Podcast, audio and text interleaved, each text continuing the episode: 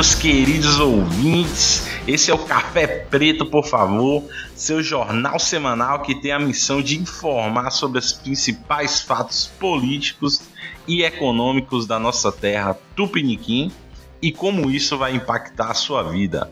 Meu nome é Glauber Rocha e tenho o prazer de apresentar este garoto, garoto homem, direto de Portugal, meu amigo Dilson.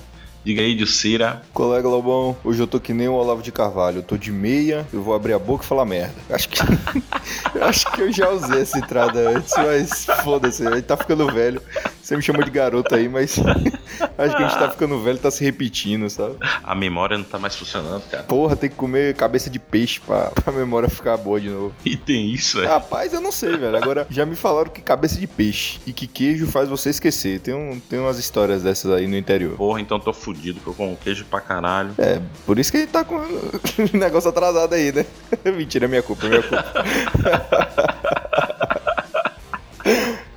Vamos aqui retornar Café Preto, depois de algumas semanas aí de férias em Ibiza e muitos protestos, Gilson virou um verdadeiro black box Quebrei tudo. em Portugal, que eu já fiquei Eu sabendo. virei um encarnado aqui. Benfica foi inventar de ser campeão no final de semana que a gente resolveu gravar. No sábado eu não consegui gravar e no domingo eu fiquei na cama esperando a morte chegar, brother. Fiquei na cama olhando pra cima sem conseguir mover um braço. Tanto álcool no meu corpo. E edição, algumas notícias ficaram aí acumuladas da semana, notícias quentes em edição. Pois é, são notícias que apesar de, de terem acontecido na semana passada, valem a pena a gente discutir aqui, porque é, é, elas, elas são tão derivativas e tem tantas ramificações geradas por elas que até hoje é, é pauta, sabe? Até hoje se discute. Só pra deixar bem claro, esse programa tá sendo gravado aqui num domingo, dia 26 de maio, dia do protesto em pró governo, algo novo aí que tá acontecendo no Brasil. É, Existe protesto pró? É, É um negócio assim, acho que a gente vai exportar isso. Um protesto pró. é o é Brasil. Brasil. Brasil aí. É, e, e eu queria muito que tivesse o presidente lá, tá ligado? lá no, num carro de bombeiro, alguma porra assim, sabe? Acenando pra galera. É, impeachment! Aí ele, impeachment! velho. Se não, hein? É uma coisa de maluco, né, velho? Aí, Vai entender, me. Vai entender esse cara aí. Temos muitas coisas aí. Temos aí o- os cortes na educação, né? Temos o isolamento do Bozo aí, de alguns dos seus aliados. A Câmara dos Deputados tomando a liderança das pautas aí, tirando o prestígio do governo. Se é que tinha algum prestígio esse governo, né? Tivemos aí no âmbito internacional a Terezinha May, a vozinha de todos, chorando na frente da Europa. ah, que maldade. Ela chorou mesmo ou aquilo ali é uma foto antiga? Eu acho que é uma foto antiga, cara. Mas se encaixou bem. Porque eu vi o vídeo dela, ela se emocionou, mas eu não sei se ela chorou em si, sabe? Mas vamos lá, vamos lá porque. Pronto, acabou o programa. Galbão já deu o resumo aí e tá pronto. Valeu, galera. Até semana que vem. Aquele abraço. Aquele abraço, minha galera. Mas vamos lá, hein? Primeira coisa aí, Edilson. Os cortes na educação, cara. Deu que falar isso aí. O ministro aí. Pois é, o, o nosso ministro Ventrap resolveu aplicar um, um- um contingenciamento no- na- nas palavras dele, que é nada mais do que um corte nas universidades públicas. Ele tinha anunciado primeiro, se eu não me engano, Globão, que ele ia cortar da UFBA, da de Brasília e outra, que eu não lembro qual era, acho que era Fluminense. Mas logo depois esses cortes se expandiram para todas as universidades federais do território nacional e deu muito o que falar. Assim, primeiro porque você tá fazendo um corte nas, em todas as universidades, então independente da porcentagem, vai ser algo extremamente divulgado no, no cenário nacional. Mas não só isso, foi cortado quase um terço do orçamento desses, eh, dessas universidades. E foi isso que fez a, a notícia tomar as proporções que tomou. E o ministro veio a público para tentar se explicar usando chocolatinhos, aquilo ali pra mim foi ridículo, velho. O melhor foi ele tirando três chocolates de quatro e falando que aquilo era um terço. Não, mas é porque é, é, é, é, a coisa do mágico, né? Ele, ele tá falando uma coisa, mas as mãos dele estão dizendo outra. Porque o 3,5% dele não está errado. Porque é 3,5% do orçamento total. Mas são, 3, são 30% do orçamento das universidades federais. Então, o 3,5% é uma tentativa dele de maquiar aquele corte que ele está fazendo, porque ele, ele fala, ah, eu estou tirando 3,5% do orçamento do ministério todo, da, da educação, 3,5% do MEC. Aí ele é uma tentativa dele de suavizar o corte dele, que na verdade foi de 30% dos orçamentos das universidades, que o MEC são as universidades federais, é o ensino médio, ensino, ensino fundamental, tudo isso. Esses 30% eles não podem ser do. Eles não podem tirar do salário de pessoas concursadas, porque isso é um direito, eles não podem fazer isso. Então eles têm que tirar, eles têm que tirar esse dinheiro de laboratório, de prestação de serviço, da luz, da água, do bandejão, esse tipo de coisa, entendeu? É, tá vendo? O que vale a 1,7 bilhão. Esse corte é de 1,7 bilhão. O orçamento do MEC é 4,5. Se você fizer a conta, dá isso aí, velho. O problema é que o, o, governo, o governo falou que era 30,5% do orçamento do MEC, pô. Do MEC total, entendeu? Ele falou, e é 3,5% do orçamento do MEC, só que 3,5% do orçamento do MEC são 30% do orçamento das universidades federais. Foi essa confusão que o governo acabou fazendo. Infelizmente é uma, uma confusão proposital do lado deles, porque é para realmente confundir, para não, para tentar disfarçar o, o, a coisa grave que acabou, acabou sendo, é sendo necessário ou não, não vou entrar nesse, nesse mérito, é, até porque eu tenho minha opinião sobre isso, mas você fazer um corte de 30% em universidades federais, precisa de um bom argumento e não só balbúrdia, como ele falou. Então, se ele tem um bom argumento, ele não falou. Ele não falou esse é bom argumento. Ele falou que era balbúrdia isso revoltou muitas pessoas. Além do corte ser de 30%, revoltou o argumento dele. Então ele veio a vídeo tentar pacificar o que ele fez usando o argumento dos 3,5% para pacificar o que ele tinha feito antes. Só que ele, ele não está errado em falar que foi um corte de 3,5%. O problema é que ele foi desonesto na declaração dele, porque 3,5% é só do, orça, é do orçamento do MEC, do MEC todo todo o orçamento destinado à educação, 3,5%. 30% é o orçamento destinado às universidades federais. Ele fez sim um corte de 30% e ele fez sim um corte de 3,5%. Só que ele está confundindo ali onde ele colocar esse corte. 3,5% é o corte do orçamento total do MEC. 30, e 30% é o corte do orçamento destinado às universidades federais. É uma pena isso que está acontecendo com o Ministério da Educação, velho. Para mim, é um dos principais ministérios. Óbvio que a gente tem as reformas aí para serem feitas na na, parte econômica, que é o que está tendo mais destaque hoje em dia. Mas a educação, para mim, é deveria ser o primeiro plano de qualquer governo para desenvolvimento de um país. Um país que não tem uma boa educação, uma educação que sirva ali para alavancar diversos setores do, do país, não só como o ministro e o presidente falaram, né, de engenharia, medicina, não sei o que, mas sim todas as áreas que são importantes para o nosso país. Enquanto o Brasil ainda não entender que é através da educação que o povo vai deixar de ser burro, de criar esses currais eleitorais, a gente nunca vai avançar em nada. Não adianta entrar a reforma da Previdência, entrar a reforma tributária, reforma agrária, tudo que é reforma, se a gente não consegue avançar com as próprias pernas, entendeu? A gente percebe que o povo brasileiro ainda tem muito essa dependência do Estado devido a toda essa questão que foi criada mesmo de dependência. É, não estou criticando aqui Bolsa Família, é, Minha Casa Minha Vida, acho que são programas que têm legitimidade pelas condições que o Brasil vivia há certo tempo atrás, de pessoas que realmente, uma parcela grande da população que estavam abaixo da linha da pobreza, mas foi um, um sistema de assistencialismo que no final se tornou um curral eleitoral para o PT, tendo só uma porta que é de entrada e não se criando uma porta de saída. E sei lá, velho, tá muito zoado isso aí do Mac. Primeiro coloca esse cara, primeiro foi o venezuelano, né? Depois coloca esse cara e aí vem essas merdas aí. Por mais que tenha. O Vélez, o problema do Vélez era inanição e o problema do Ventral pelo que ele tá fazendo e não por, por, pelo que ele não fez. Pois é, Edson. Essas justificativas do governo que nunca.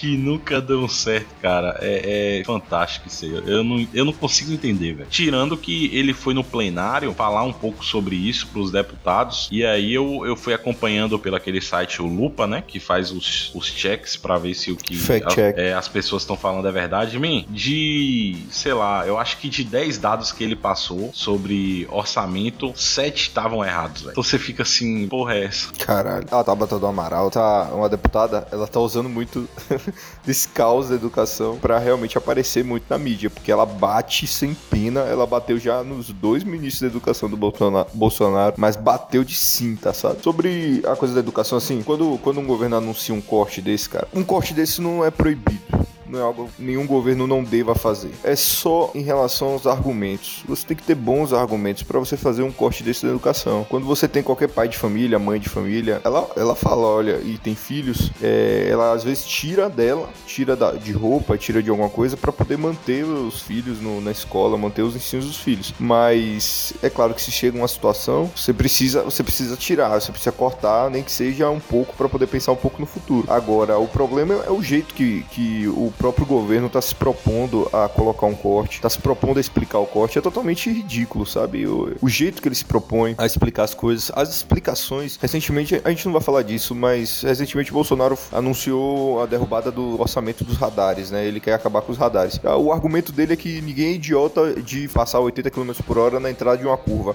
Sabe, velho? Isso é.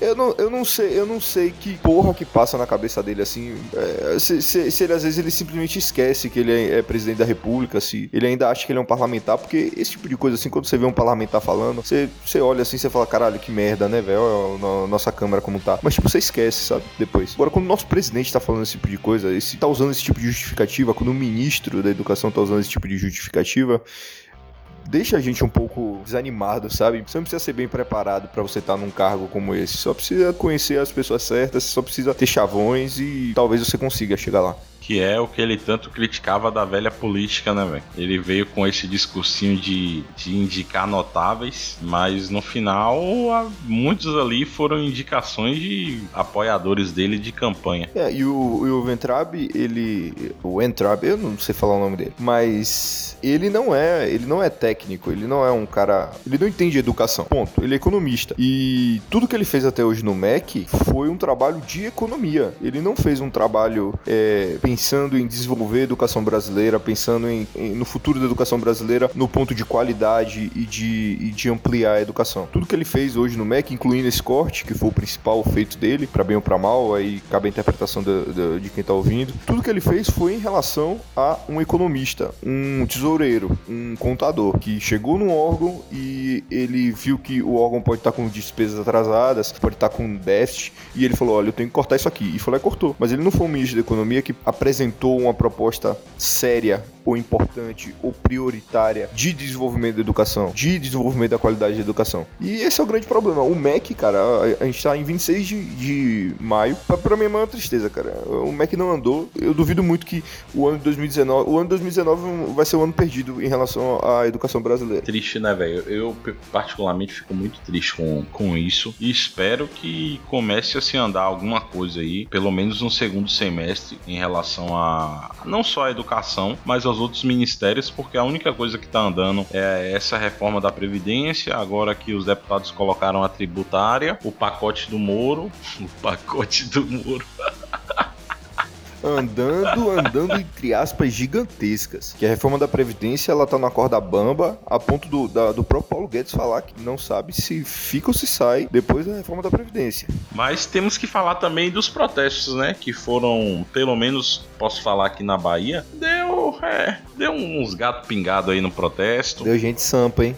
Pelas fotos deu. É, eu achei que deu, mas assim, é, eu não julgo, eu não julgo a razão de um protesto pela quantidade de pessoas, né? mas esses protestos e, o, e, a declaração do Bolsonaro, né, falando que eram idiotas úteis e, e que são todos é, alienados, fez o Bolsonaro perder o apoio do Lobão, né? Ah, Se ele considera algo muito importante, o Lobão foi ali a, a, a, gota final do Lobão, saiu falando cachorros e gatos pro, pro Bolsonaro. Ah. Mas eu não, não acho mais que, que esse governo se sustenta sem. É porque o que eu vou falar aqui é um pouco polêmico. Mas eu não acho que esse governo se sustenta até o final. Eu acho que vai chegar um ponto o Rodrigo Maia vai dar, vai dar uma mesmo de, de cunha e vai romper, romper total. O Centrão em si, ele não está interessado no governo. O Centrão, ele só não rompeu diretamente com o governo porque a verdade é que tá todo mundo querendo ganhar dinheiro, cara. Tá todo mundo querendo. Que isso, hein?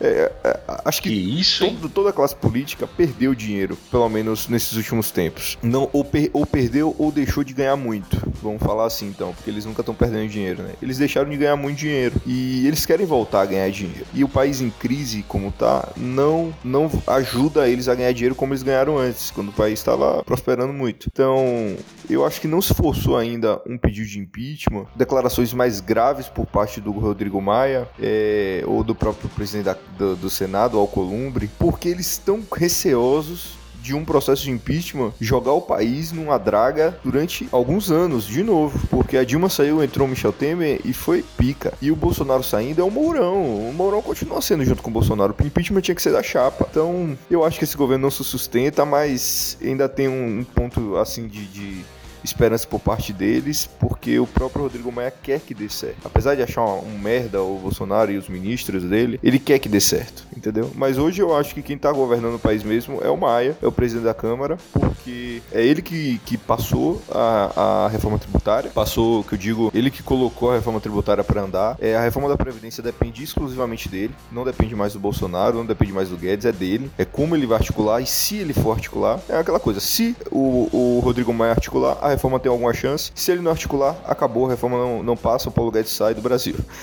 Como ele falou. E a reforma do Moro é a mesma coisa. A reforma do Moro é a mesma coisa, cara.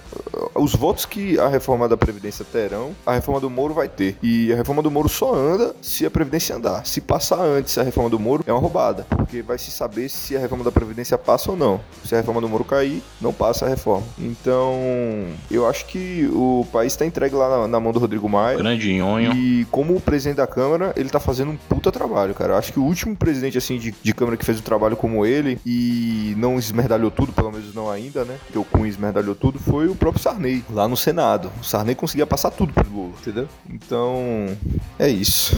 é, até outro ponto da pauta aí, essa liderança do Maia, né? E é interessante que em uma das palestras que ele deu essa semana pelo Brasil, ele falou: o parlamento está fechado entre Câmara dos Deputados Deputados, a Câmara do Senado e o ministro Paulo Guedes. E que as reformas, ele garantiu que as reformas vão passar ou em julho ou no máximo até 21 de agosto. Então, ou eu vou ganhar a aposta, Edilson, ou você vai ganhar a aposta. Esperemos cenas do próximo capítulo. Eu vou ser sério, se tiver alguém aqui querendo pagar 2 para 1, 3 para 1 para mim, eu topo. Eu acho que a reforma não passa em 2019. Eu, eu acho que eu já ganhei essa aposta sua. Eu acho que eu já ganhei essa aposta sua, Global. Não Pô, passa. Eu acho que passa, cara. É impossível, cara. Até 30, é, 30 de junho não passa, Galvão. Desculpa. Você me deve uma caixinha de cerveja.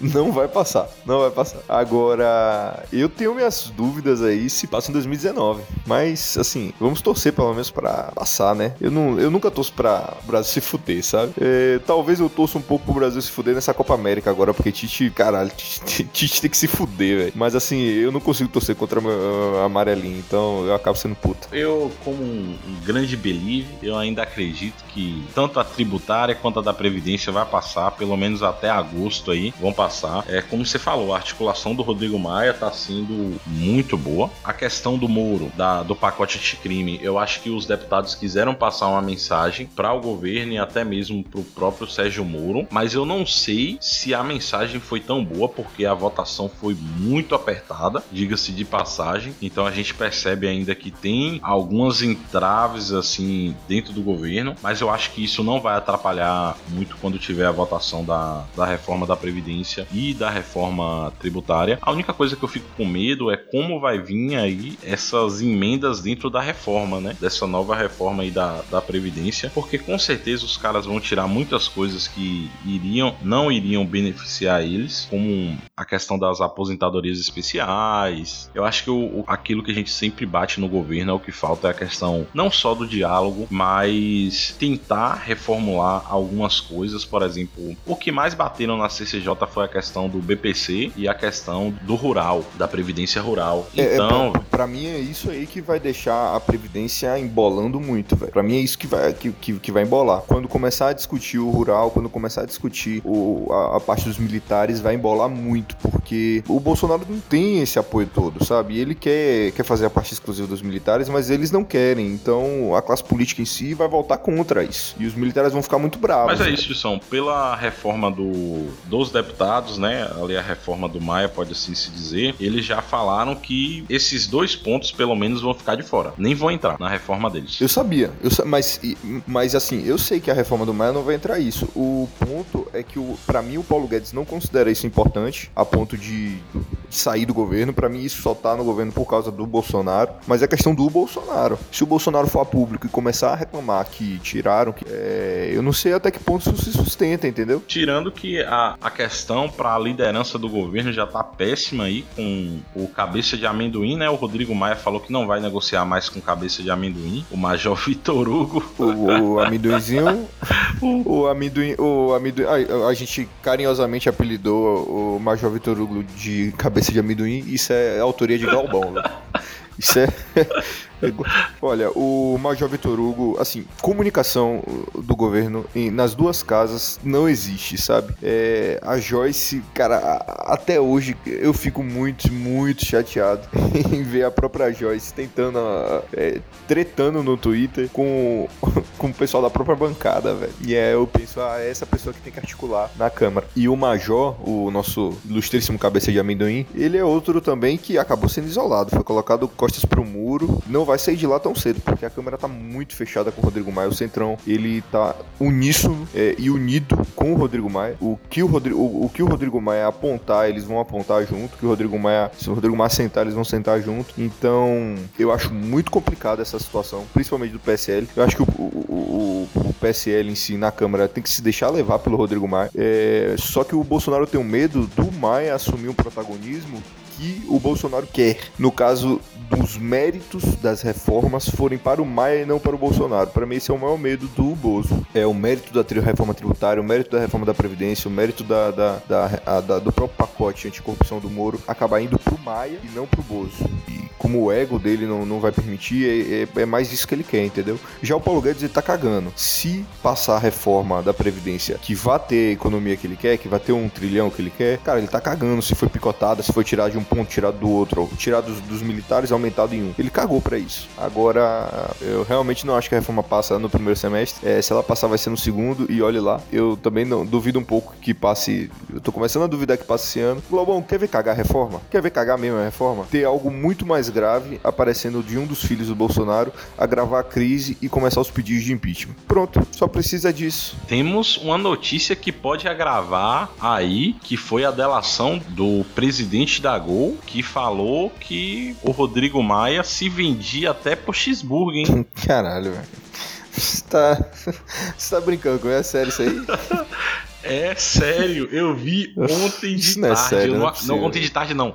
Na sexta-feira, ele. Isso é fake news, não é falando possível. Que... É... You are fake news. Bem, mas é isso. Vem delação aí do presidente da Gol. Da Gol. CNN, CNN is fake news. Vem delação aí do presidente da Gol e tem muita gente envolvida nisso aí, viu? Ah, mano, eu, eu vou. É, caralho, seria, seria espetacular se aparecesse agora que o, que o Rodrigo Maia tem um caixa 2 numa rede de Burger King, velho. Mas o. Mas o eu, o que eu acho grave, assim, que pode acontecer é se os casos de corrupção do filho do Flávio é, se agravarem. Sim, sim. E eu acho que pode sim, porque, cara, é inevitável. Respinga no presidente, respinga forte, sabe? É, o cara mijar na privada e meter a cara nela, vai respingar, brother. ele, ele pode pintar os primeiros pedidos de impeachment no meio do próximo semestre e isso trava as reformas isso trava a votação, porque os próprios deputados vão falar: não, eu não vou votar nada agora de um presidente que está em um processo ou está tá com pedido de impeachment aberto. Vamos votar primeiro esse pedido de impeachment. E o Rodrigo Maia vai ficar nessa cruz. O Rodrigo Maia vai ficar: eu acato o pedido ou não. E ele sabe que se ele acatar o pedido, não passa nenhuma reforma. Pelo menos não até o, o, o impeachment acontecer. Se ele não acatar o, o, o pedido, ele vai fortalecer o Bolsonaro. E ele sabe o quanto os apoiadores do Bolsonaro estão batendo nele nas redes sociais. É a maior reclamação dele. Então, essa, esse House of Cards brasileiro aí que não acaba mais, tá, tá indo pra 45 temporada, tá tendo um novo capítulo agora envolvendo o Rodrigo Maia, que pra mim é o homem mais poderoso hoje do Brasil. Tá na mão dele ali as três reformas cruciais pro futuro do país. Tá na mão dele também o futuro do próprio governo, o governo Bolsonaro. Então, a gente tem que ficar de olho nele, velho. O que impressiona é que a própria mídia, não sendo culpada, mas ela não dá os méritos ao Rodrigo Maia que deveriam ser dados. E eu acho que o Rodrigo Maia no futuro tem um, pode ser um vice-presidente do Brasil e até presidente, cara. Se ele continuar pelo menos esse trabalho dele de articulação, como tem feito. Será que esse não é um dos planos dele, Edilson? Já? Aí já começando a se articular para um próximo governo. Pode ser. É. E uma coisa que eu até postei no meu Instagram, será que o DEM quer ser o próximo PMDB? Essa alavanca que fica de partido em partido? Faz todo sentido. A gente, a gente sabe que tem uma figura muito poderosa no DEM, né? O que eu quero falar é que tem, tem uma figura no DEM muito importante que vai ficar sem, sem trabalho ano que vem, né? Que é o próprio ACM Neto. Ano que vem não, em 2021. Mas o, o Neto, bem importante salientar isso, que o Neto é uma figura muito importante dentro do, do DEM e que o Rodrigo Maia tá crescendo. Eu vejo ali um, uma dupla forte no futuro. Dependendo do que acontecer nos últimos meses do governo Bolsonaro, é, eu acho que esse segundo semestre de 2019 vai pavimentar as eleições de 2022. Enterrou a carreira de alguns políticos, como Alckmin, que hoje virou palestrante, professor, tá até de uma forma digna na, na, na vida pública, o Alckmin, que por sinal, zero investigações, zero processos em cima dele, pelo menos processos sobre corrupção. E ele não tem foro, eu quero deixar claro isso. O Alckmin não tem foro privilegiado mais. Outra coisa também é a Dilma. A Dilma não tem foro privilegiado já tem três anos e não foi presa, não, não, não tem nenhum processo em cima dela em relação à corrupção para ser é, uma condenação de corrupção. Então você tem o Haddad que tá tentando ainda desesperadamente se manter relevante, mas cara, desiste. desiste mesmo. Ah, o Haddad tá foda, cara. O não, Haddad tá, tá, tá foda. Tá triste triste, assim, o Haddad no Twitter, o Haddad nas ruas, assim, é só tristeza. Mas você tem algumas carreiras de políticos sendo enterradas, enquanto você tem outras carreiras sendo alavancadas. O próprio Rodrigo Maia tá tendo uma exposição que ele nunca teve. E uma exposição boa, não uma exposição ruim numa exposição como os filhos do Bolsonaro, que eles estão. Eles nunca mais terão a votação que eles tiveram, como tiveram em 2018, mesmo que o governo Bolsonaro andasse, porque eles são, estão sendo culpados, os grandes culpados, pelo desastre que está sendo esses cinco primeiros meses do governo. O Rodrigo Maia está alavancando a carreira dele e tem outros políticos também que fazem parte dessa linha, tá crescendo com, com essa nova política. Não a nova política que o Bolsonaro fala, a velha política, mas a nova política, assim, a coisa que foi reciclada da política, entendeu? Chega de política brasileira, já tá me, me agoniando aqui. Ver esse nhonho aí liderando tudo. E vamos agora de política internacional. Tivemos aí essa semana, né? A Theresa May renunciando ao cargo. Estamos tendo aí as eleições europeias. E aí, são essa treta internacional. Não é só o Brasil que tá vivendo tretas.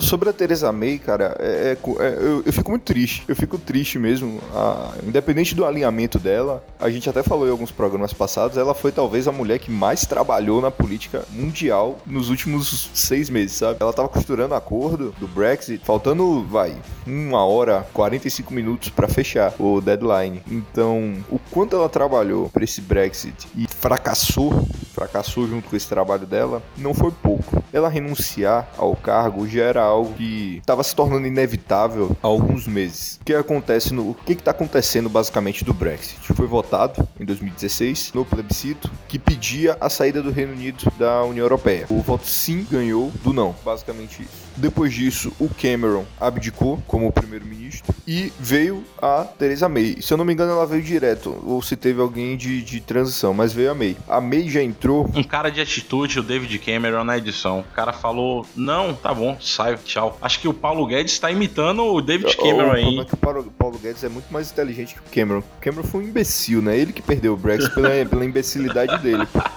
Ele perdeu pela, pela. Ele foi tão imbecil, tão soberbo, tão boçal, que perdeu o Brexit. Mas enfim, a May entrou. Mas o cara é elegante, Gilson. A, a, a, May, a May entrou com a missão de, até 2019, costurar a saída do Reino Unido da União Europeia da melhor forma possível. Ela faz parte do Partido Conservador. O foi o Partido Conservador que apoiou a, a campanha do Brexit. Então, ela teoricamente é a favor da saída da União Europeia, da, do Reino Unido da União Europeia. Ela nunca se posicionou claramente em relação a ser a favor ou contra antes da votação. Ela só se posicionou depois da votação. Então, fica o que se entende é que caiu no colo dela a responsabilidade de sair ali do partido, ou de sair da União Europeia. E que talvez ela nem que quisesse tanto isso, mas agora que tá ali, ela tem que liderar a paciência. E foram longos, longos três anos, quase três anos, né, de acordos, de reuniões, de debates. O que aconteceu é que o parlamento britânico é maioria liberal, é maioria mais para esquerda e não para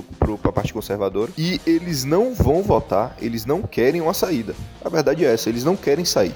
E o plebiscito em si ganhou sem a maioria no parlamento. Então, um acordo independente, um acordo para saída, tá ficando cada vez mais difícil, porque vai sair a meia agora e vai entrar qualquer outro, outra pessoa e não se faz ideia se realmente isso vai resolver alguma coisa. O Partido Conservador, eles estão colocando a culpa na meia, mas na verdade a culpa não é dela, é culpa do próprio Brexit, que é algo inevitável, é algo que não é algo que não dá para para acontecer. São tantas coisas, são tantas coisas pequenas que é praticamente impossível você conseguir costurar tudo. Tá se tornando inevitável o Reino Unido sair sem acordo. E como nós já dizemos, dissemos antes, todo mundo já perdeu. Quem tinha para perder dinheiro no Brexit já perdeu. O comerciante, o dono de pequena micro e pequena empresa no, no, no Reino Unido já fechou sua porta. Não existe mais esperança de um crescimento econômico como havia antes no Reino Unido. É claro que todo momento ruim é também são, são também portas abertas para bons momentos. Mas nesse caso, ainda não se tem no futuro próximo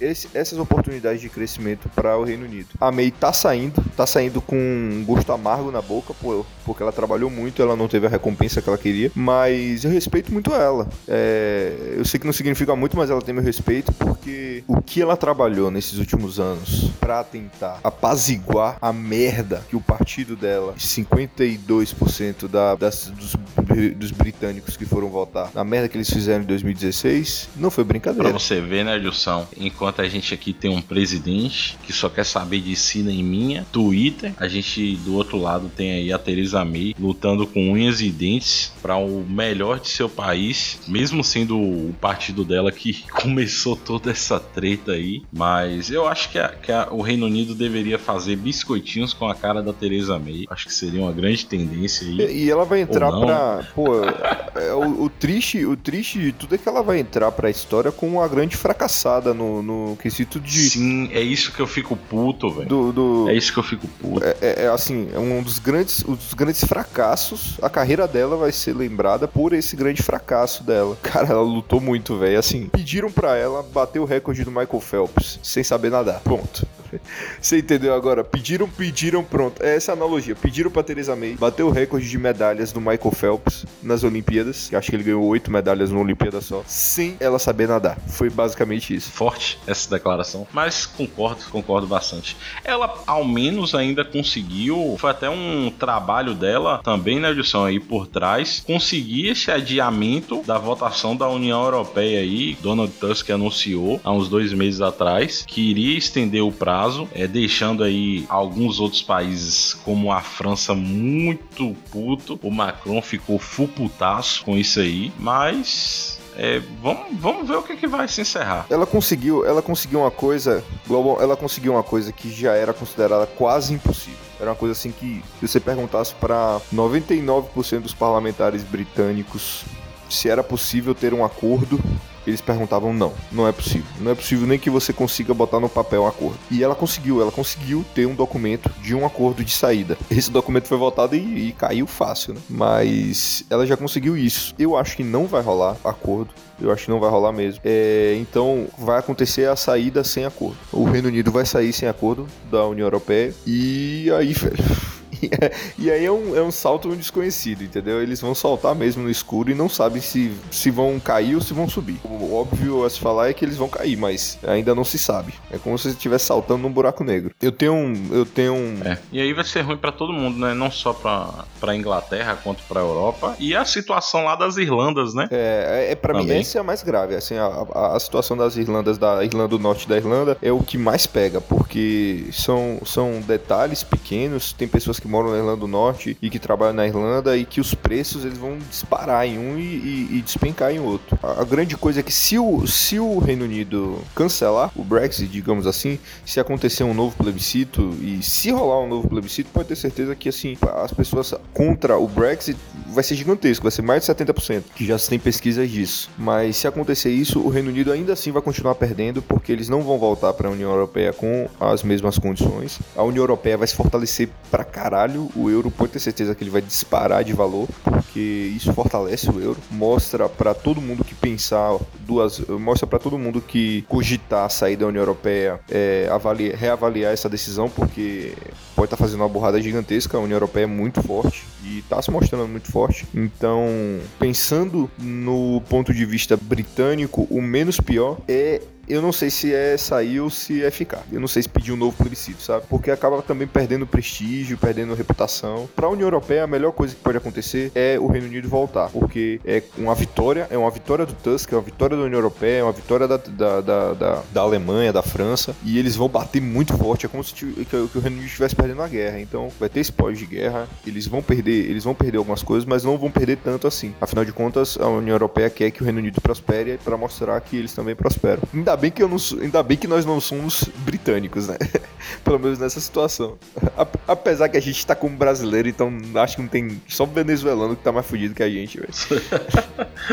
E, e, essas eleições aí, Gilson, na Europa? Isso aí, você agora já é um europeu, né? Não, não, não, não, não. Logo, logo eu tô de volta no Brasil, rapaz. Você tá por fora. As eleições do Parlamento Europeu, o Parlamento é, é a única instituição da Europa eleita pelo voto. E o que acontece é que ela, ela funciona em conjunto com outros órgãos do bloco, né? As leis, por exemplo, passam pelo Conselho, Conselho Europeu, pelo, pela Comissão Europeia, antes de chegarem aos presidentes, a, antes, antes de chegar aos parlamentares. O Parlamento Europeu foi uma votação de quatro dias, se eu não me engano e hoje está sendo votado aqui em Portugal e, e, nos outros países da União Europeia. É, o primeiro dia foi votado no Reino Unido, o Reino Unido não saiu ainda, então está tendo direito a voto, o que deixou o Macron extremamente emputecido, porque a França provavelmente vai botar muitos parlamentares franceses lá, muitos mesmo. A campanha da França em relação a ir votar está muito forte. No caso, o que se espera é um crescimento da ultra da, da direita nacionalista, continuar crescendo, não tanto quanto cresceu em 2016, mas vai ter um crescimento considerável considerável, mas aqui em Portugal, por exemplo, a esquerda, né, os,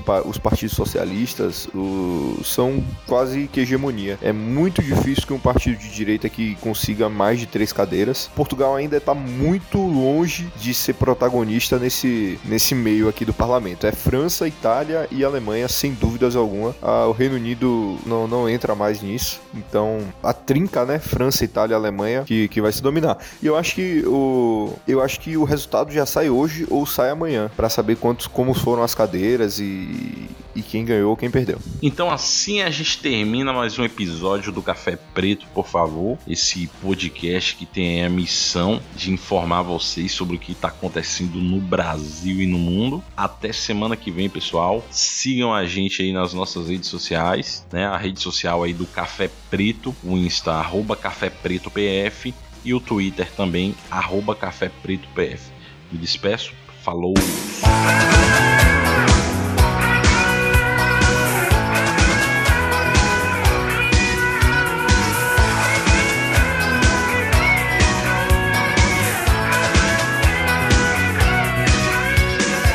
Não me convidaram pra esta festa pobre que os homens armaram pra me convencer a pagar sem ver toda essa droga que já vem malhada antes de eu nascer.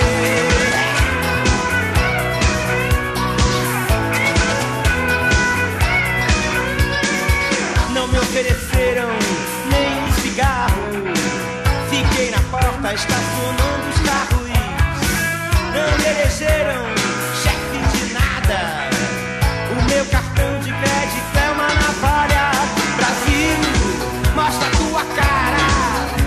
chega paga, pra gente fica assim.